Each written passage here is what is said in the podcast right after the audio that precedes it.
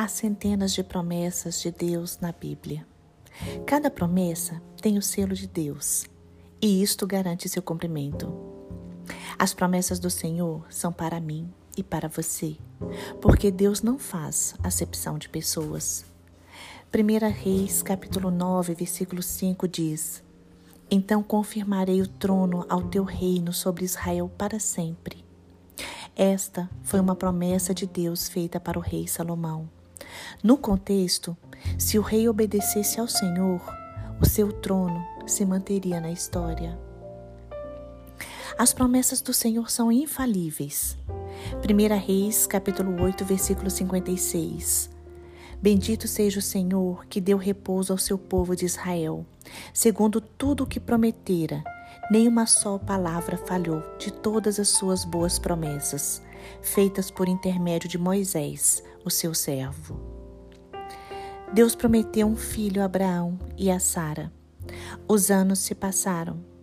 Sara já estava numa idade avançada, mas concebeu um menino. Deus diz: Porque os meus pensamentos não são os vossos pensamentos, nem os vossos caminhos os meus caminhos. Muitas vezes, o pensamento de Deus para a minha vida é diferente do pensamento de Deus para a sua vida. Precisamos crer e esperar. O que não podemos é dar espaço para a incredulidade.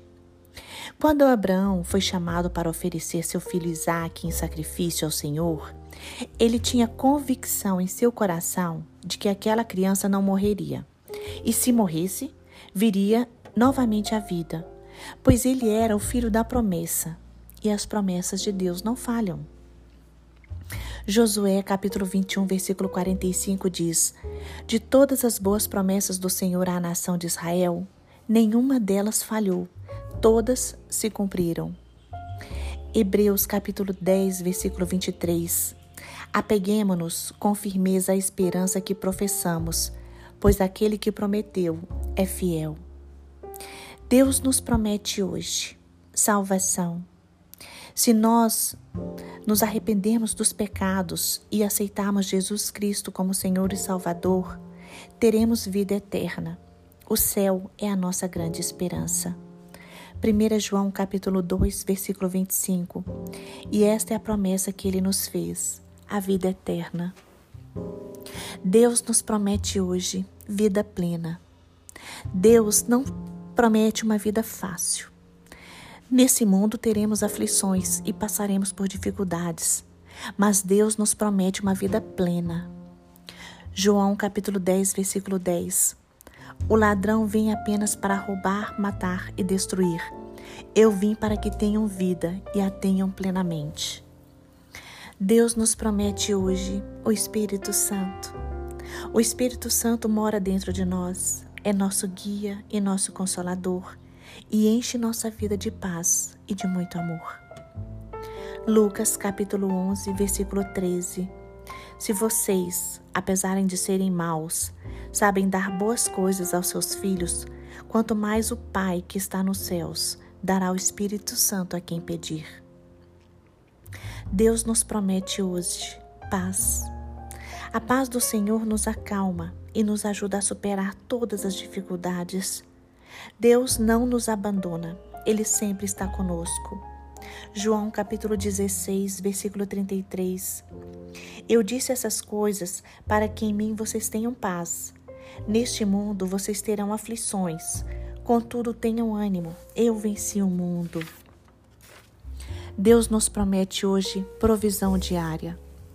Deus se interessa por todas as áreas da nossa vida pela nossa saúde, pela nossa área financeira, pelo nosso trabalho, pelas nossas emoções.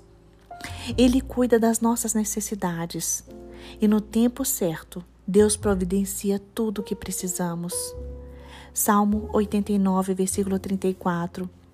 Não violarei o meu pacto, nem alterarei o que saiu dos meus lábios. Deus nos promete hoje um novo coração, um espírito novo. Ezequias capítulo 36, versículo 26. E vos darei um novo coração, e porei dentro de vós um espírito novo, E tirarei o coração de pedra da vossa carne e vos darei um coração de carne. Deus nos promete hoje o seu perdão. João capítulo 1, versículo 9. Se confessarmos os nossos pecados, ele é fiel e justo para nos perdoar dos pecados e nos purificar de toda injustiça.